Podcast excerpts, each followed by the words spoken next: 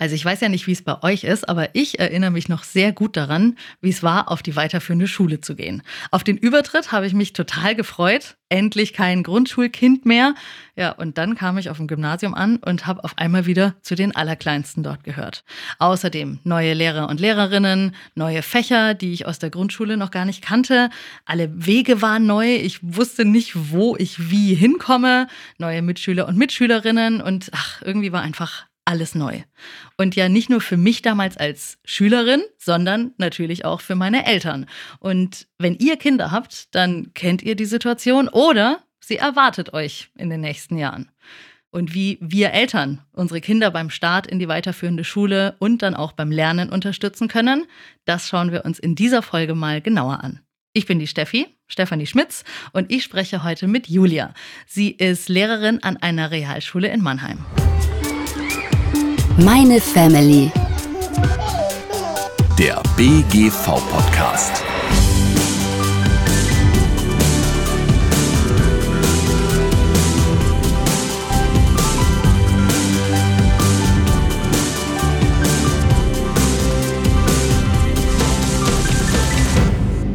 Hallo Julia. Hallo Steffi.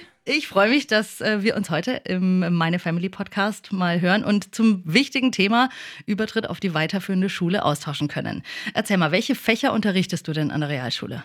Ich unterrichte die Fächer Deutsch, Sport und AES. AES, das ist jetzt ein Fach, das ich weder in der Grundschule noch auf der weiterführenden Schule kannte. Was ist das? AES ist das äh, Fach Alltag, Ernährung, Soziales. Ähm, darum geht's. Mhm. Wir arbeiten mit der Nähmaschine, wir gehen in die Küche, wir lernen Rezepte, wir haben Ernährungs- und Nahrungskunde und solche Dinge. Oh, also so ein bisschen ähm, Handwerk und ja. Hauswirtschaft. So. Genau. Ah ja. ja. Aber okay. mit theoretischem Hintergrund und ist auch ein äh, ganz normales Hauptfach und wird auch schriftlich abgeprüft. Also. Ah, wow. Das hätte mir auf jeden Fall Spaß gemacht. Ja, auf jeden Fall. Genau, das war auch der Grund, warum ich Realschullehrerin geworden bin, weil ich meine Schwestern immer bewundert habe, ähm, weil sie eben heimkamen und äh, nähen und kochen konnten. Und das fand ich immer sehr praktisch und sehr, sehr ähm, bewundernswert, ja. Das, das habe ich nie cool. gelernt, ja. Und jetzt darfst du es lehren. Ja. Sag mal, wie erlebst du denn die Kinder in den ersten Wochen an deiner Schule oder an ihrer neuen Schule eben. Ist der Wechsel von der Grundschule auf die weiterführende Schule wirklich so eine große Herausforderung oder werden die Kinder da eigentlich ganz gut darauf vorbereitet? Also ich finde, das ist eine wahnsinnig große Herausforderung, weil ja, wie gesagt, schon jedes Fach hat eine neue Lehrkraft. Ähm, sie haben ganz viele neue Fächer, sie haben ganz viele ähm, neue Lehrer und eben nicht nur eine Lehrerin, wie es in der Grundschule war und haben mhm. vielleicht einen langen, ungewohnten Schulweg, neue Schülerinnen aus ganz vielen verschiedenen Grundschulen kommen da zusammen. Also ich finde das schon eine sehr, sehr große Herausforderung für die Kinder. Und wie gehst du darauf ein, wenn du jetzt eine neue fünfte Klasse hast? Wie gestaltest du als Klassenlehrerin in der fünften Klasse jetzt so die ersten Wochen? Mm, also, wenn sie bei uns mittwochs ankommen, dann haben wir so drei Kennenlerntage. Das heißt also nur der Unterricht mit der Klassenlehrerin, dem Klassenlehrer und eventuell dem Co-Klassenlehrer. Und da machen wir halt so eine Schulhausrallye. Wir ähm, erklären ihnen, wo ist was. Also wir laufen das ganze Schulgelände ab. Wir erklären, welche Regeln gelten. Wann dürfen mhm. sie aufs Klo? Wann kommt der Bäcker?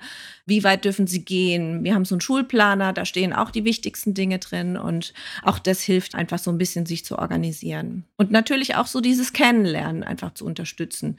Also wir als Menschen wollen uns ja auch kennenlernen, damit wir eigentlich eine schöne Lerngruppe werden. Ich erinnere mich, bei uns war das damals so, dass wir Tutoren bekommen haben, also ältere Kinder, die uns da auch noch mal so ein bisschen mitgenommen haben, eben von Schüler zu Schüler auf dieser Ebene. Gibt es das bei euch auch? Ist das eine Sache, die du gut findest? Ja, das wird jetzt wieder ein bisschen belebt. Das war durch äh, Corona natürlich jetzt ein bisschen eingeschlafen, aber es gibt Schülerpaten, das sind Siebtklässler. Mhm. Also ein Schülerpate oder zwei Schülerpaten aus der siebten Klasse betreuen quasi die Fünftklässler, vor allen Dingen in den Pausen oder wenn Fragen sind oder solche mhm. Dinge. Also sie sind Ansprechpartner für die neuen Kinder an der Schule und machen mit ihnen auch so den ersten Ausflug miteinander und sind in diesen Kennenlerntagen auch ein bisschen dabei. Okay, also das heißt, wir haben jetzt schon Lehrer und Lehrerinnen, die die neuen Schulkinder da empfangen und auch von Schüler zu Schüler.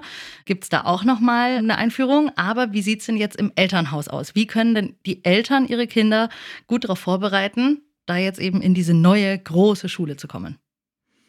Naja, ich würde einfach sagen, die ähm, Unterstützung von Elternseite ist absolut notwendig und sehr, sehr wichtig, weil ohne die Unterstützung geht es einfach nicht. Also die, sie müssen ihnen helfen, sich einfach komplett neu zu organisieren. Es gibt ja einfach neue Fächer. Ähm, klar, bei den Schulsachen besorgen. Ich glaube, das würden sie noch alleine hinkriegen, aber trotzdem einfach so dieses Lernen, Lernen. Also, weil das ist ja mhm. ein ganz anderes Feld, was jetzt einfach auf sie zukommt. Auf einmal haben sie Fächer, die sie nie kannten und haben wahnsinnig viel Stoff wahrscheinlich auch, den sie erstmal bewältigen müssen und damit zurechtzukommen und sich komplett neu zu organisieren. Also jetzt ist nicht nur eine Arbeit in drei Wochen, sondern jetzt sind es vielleicht drei oder vier Arbeiten und Tests und viel mehr mhm. Leistungsüberprüfungen auch. Und da braucht man die Eltern auf jeden Fall.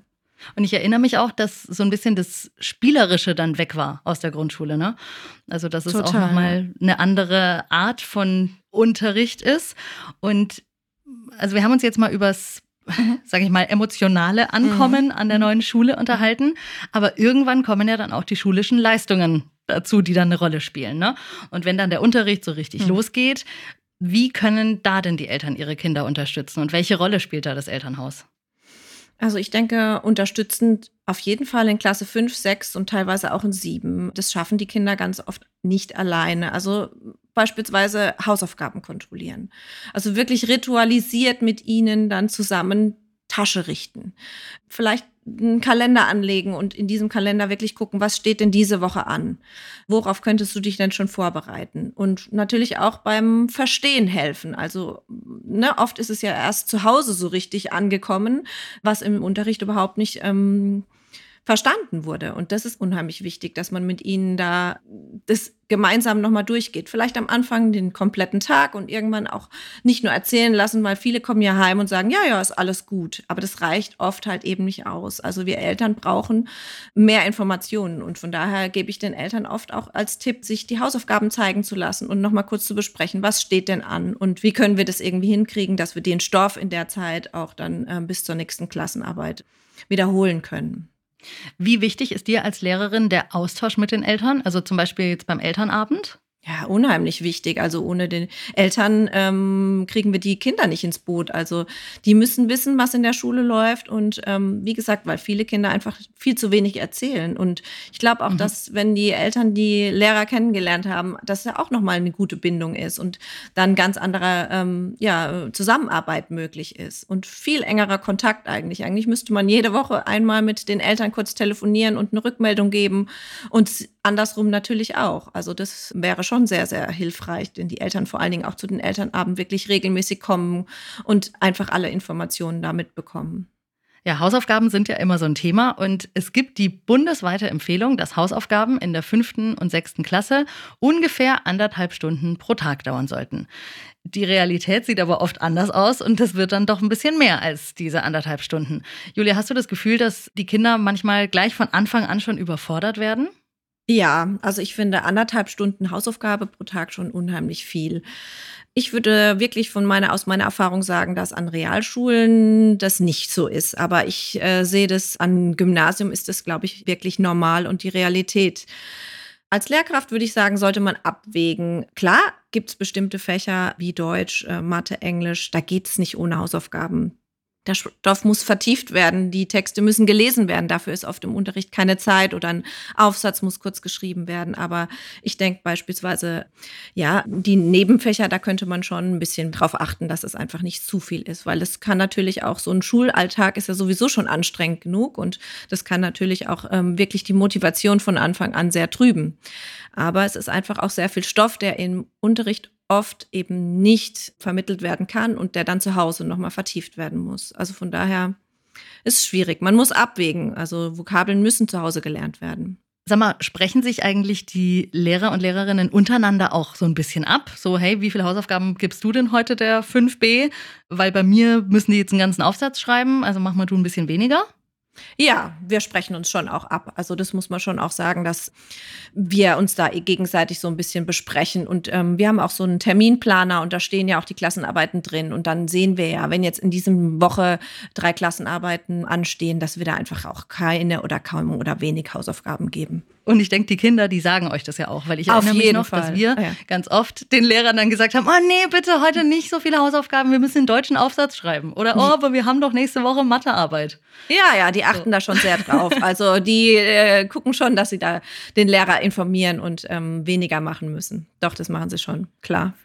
Sehr gut. Okay, also ich kann mir vorstellen, dass es für Eltern am Anfang ganz easy ist bei der Hausaufgabenbegleitung. Da geht es ja auch erstmal um organisatorisches und so, aber irgendwann kommen ja wahrscheinlich auch Eltern an ihre Grenzen, was die Unterstützung beim Lernen und bei den Hausaufgaben betrifft.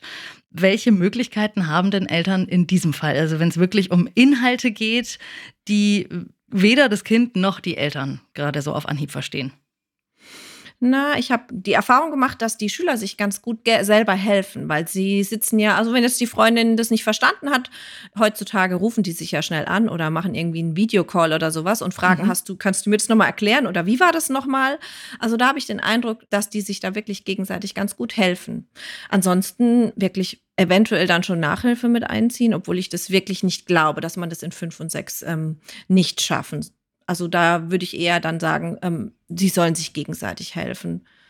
Ja, und heute gibt's natürlich auch ganz andere Kommunikationsmöglichkeiten als zu unserer Zeit, sage ich mal. Ne? Ja. Da äh, bin ich weiß noch, dass ich über die Straße zu den Nachbarskindern gegangen bin, aber klar, wenn man sich heute einfach mal kurz eine Nachricht schreiben kann oder tatsächlich eben im Videocall gemeinsam da sich um die Hausaufgaben kümmern kann. Also wäre das jetzt auch eine Sache, wo du sagst, dafür dürfen dann auch ähm, Smartphones oder Tablets oder sowas ganz gerne mal hergenommen werden, oder? Auf jeden Fall. Also Das, das, ist dann eine eine Bildschirmzeit, die sich lohnt. Auf jeden Fall, das ist eine große Bereicherung. Also wirklich auch für die Kinder. Das ist wirklich eine gute Sache. Und es gibt ja auch weitere Technologien und Tools, die vielleicht ganz hilfreich sind, um das Lernen zu Hause auch noch zu unterstützen. Also zum Beispiel jetzt YouTube oder so. Was ist da aus deiner Erfahrung so hilfreich? Ja, das gebe ich den Schülern ganz oft als Tipp. Also ich benutze es zum Teil auch wirklich im Unterricht, ähm, bestimmte Schulinhalte, da einfach ein kleines Video zu zeigen, aber auch ähm, für zu Hause. Bestimmte Themen in Bio habe ich nicht verstanden, gucke ich nach. Wie wird die, findet die Befruchtung, die Bestäubung statt? Einfach ein kleines Video angucken und das hilft unheimlich, weil es dann einfach nochmal in bildhafter Weise wirklich einfach erklärt wird. Mathe, Klassiker, ich weiß nicht, ob ich es nennen darf, aber Lehrer Dr. Schmidt ist perfekt. Und jedes Thema ist eigentlich wirklich inzwischen so toll aufgearbeitet. Da gibt es ganz viele tolle Lern-Apps, Lernvideos, Vokabellern-Apps, die parallel mit dem Englischbuch oder mit dem Französischbuch zusammenarbeiten. Also ich sehe da einen großen, großen Gewinn auch für die Kinder und auch für die Schule. Okay, also da lohnt sich auch mal als Eltern, da mal im Internet zu recherchieren, wie die Kinder eben auch mit Online-Tools unterstützt werden können, falls die Lehrer das nicht von sich selbst aus gleich schon mal mitgeben. Super. Ja, unbedingt.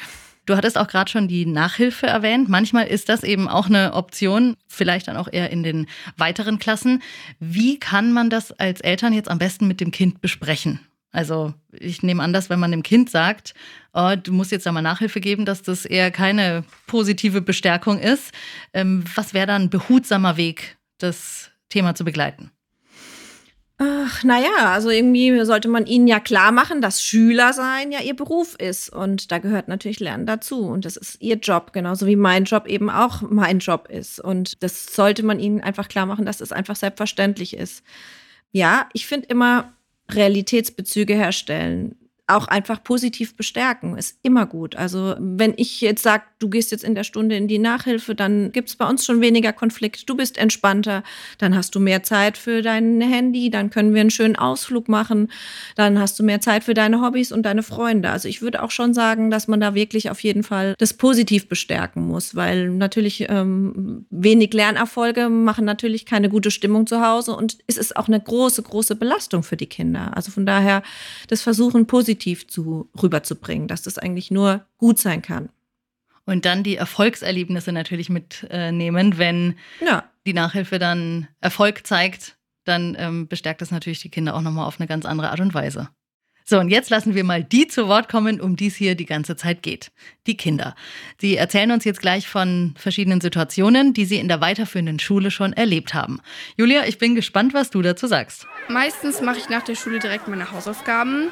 Nur montags und donnerstags geht es nicht so gut, weil ich da Ballett und Jazz habe. Und öfter treffe ich mich auch nach der Schule mit meinen Freunden.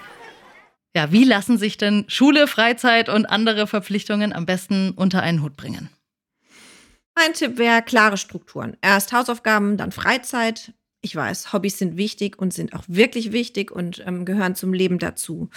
Ich würde mir sagen, einfach heimkommen, erst Hausaufgaben machen, dann eventuell die Termine checken, was steht diese Woche an, vielleicht auch ein bisschen vorarbeiten. Also einfach so eine Struktur, wie könnte man sich die Zeit besser einteilen, damit eben die Hobbys nicht zu kurz kommen.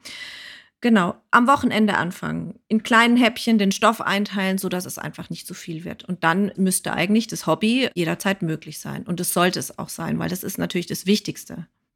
Aber eben vielleicht auch manchmal nur ein oder zwei Hobbys und jetzt nicht jeden Tag die Woche irgendeinen Extrakurs am Nachmittag, ne? Ja, klar, das unbedingt. Also ähm, das ist, muss ja auch einfach vereinbar sein. Und oft sind die auch ziemlich fertig, wenn die einen langen Schultag hinter sich haben. Okay, dann hören wir uns jetzt mal die zweite Situation an. Letztens habe ich auch ähm, meine erste 4 Minus geschrieben und ich habe so, so viel dafür gelernt und das zieht einen schon irgendwie runter und jetzt habe ich halt auch irgendwie gar keinen Bock mehr auf die Schule und es wird mir manchmal echt alles zu viel. Ach, das haben wir bestimmt alle schon mal erlebt. Man bekommt eine schlechte Note und dann ne, macht man natürlich erstmal dicht. Was können denn Eltern jetzt machen, wenn ihre Kinder mit einer schlechten Note nach Hause kommen? Und auch, wie können Eltern ganz grundsätzlich die Motivation und das Interesse an der Schule und am Lernen aufrechterhalten, vielleicht trotz schlechter Noten? Ja, also grundsätzlich erstmal positiv bestärken. Also eine schlechte Note, eine 6 oder irgendwie eine schlechte Note ist doch kein Grund, dass die ganze Note schlecht wird, die Endjahresnote. Es ist ja nur ein kleiner Teil vielleicht einfach konstant versuchen, in kleinen Häppchen das äh, nächste Mal einfach an dieses Thema drangehen. Hilfe anbieten, jederzeit Hilfe anbieten. Und wenn sie so ganz demotiviert sind, würde ich auch einfach immer wieder den Realitätsbezug versuchen ähm, herzustellen. Warum muss ich jetzt diese Wegbeschreibung machen? Warum muss ich jetzt eine Vorgangsbeschreibung machen? Ja, weil du es im Leben brauchst. Also das erklärt sich vielleicht nicht bei allen Themen, aber bei einigen ist es dann doch schon wirklich auch wichtig zu verstehen und gibt so ein bisschen diesen Raum, dass sie da ein bisschen offener für neue Themen beziehungsweise für schlechte Noten da wieder rauszukommen sind. Ich erinnere mich noch, dass meine Eltern dann manchmal gesagt haben, na ja, dann ist es halt so, dass du hier jetzt eine schlechtere Note hast, dafür kannst du was anderes total gut. Also vielleicht auch eher auf die Erfolge und auf die positiven äh, Sachen dann fokussieren und auf die Fächer, die dem Kind eben sowohl Spaß bringen als auch dann Erfolge, ne? Unbedingt, ja. Also dieses positiv bestärken. Es ist überhaupt kein Weltuntergang. Dann wird die nächste Note besser. Das ist unbedingt als erstes eben zu tun. Auch jederzeit einfach die Hilfe anbieten. Sagen, ich bin da, ich helfe dir, komm zu mir, ähm, ich unterstütze dich dabei. Also ich glaube, das ist das Größte. Also auch die Schule ist was, was Eltern und Kinder am besten gemeinsam machen. Unbedingt, ja. Ja, Julia, ich danke dir sehr für die Einblicke und Erfahrungen mit den Schülerinnen und Schülern. Das ist äh, toll, das mal aus der Perspektive einer Lehrerin alles äh, zu sehen. Sehr gerne. Ja, und ich sage auch euch, liebe Zuhörerinnen und Zuhörern, tschüss für heute. Ich freue mich, dass ihr auch heute wieder dabei wart bei Meine Family Podcast und sage bis zum nächsten Mal. Meine Family. Der BGV Podcast.